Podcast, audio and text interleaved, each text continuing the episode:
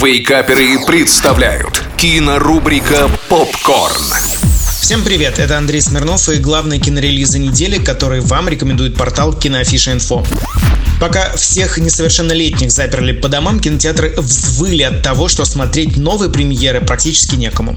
Но так или иначе в российском прокате стартовало «Падение Луны» от признанного мастера фильмов катастроф Роланда Эмериха. На этот раз создатели Дня независимости, Мидуэя и других блокбастеров, начитавшись астрономического науч-попа, решил опровергнуть хорошо знакомую истину про Луну, естественный спутник Земли. Эмерих фантазирует на тему, что полет Аполлон-11 в далеких 60-х к Луне оказался не совсем тем, за что его выдают, а Луна — это главное зло всей нашей Солнечной системы. В итоге нечто пытается поглотить Землю и уронить Луну на нее.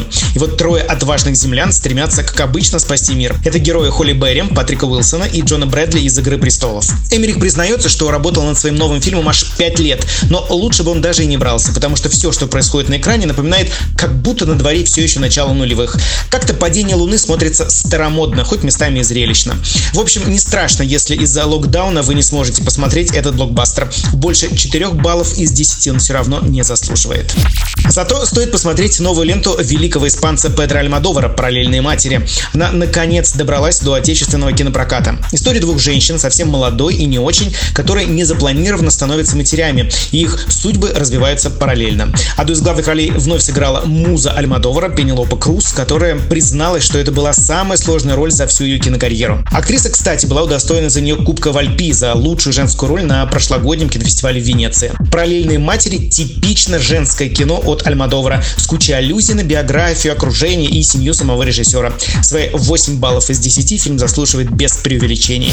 И еще одно европейское кино, на этот раз австрийское, доступно в первый февральский уикенд на большом экране. Речь про австрийский захватывающий детектив «Хинтерленд. Город грехов» от обладателя Оскара Штефана Рузовицки. Мы наблюдаем за детективной историей, разворачивающейся на обломках Австро-Венгерской империи сразу после Первой мировой войны. На Вену обрушивается серия загадочных жестоких убийств, которые расследует суровый детектив-одиночка Петер Перк. Следуя за мистически неуловимым серийным убийцем, он узнает в жертвах своих бывших сослуживцев. Кто этот безумец и какие демоны им движут? Вот режиссеру Штефану Розовицке вместе с командой художников, конечно же, удалось создать ощущение полного погружения в эпоху и странный мир Хинтерленда, то есть земли позади. Эстетика немецкого экспрессионизма передает надлом в обществе, безумие после войны и век исторических потрясений. Вена в этом фильме выглядит так, как будто ее нарисовали Эгон Шилли или Марк Шагал. Хинтерленд «Город грехов» — это еще и дань уважения не только истории, но и великим кинематографам, например, «Третий человек» Карла Рида. После премьеры на кинофестивале в Лакарно, где картина получила приз зрительских симпатий, некоторые кинокритики проводили параллели аж с триллером 7 Дэвида Финчера и ранними работами самого Ларса фон Триера. Здесь мы ставим 7 из 10 баллов Штефану Розовицки.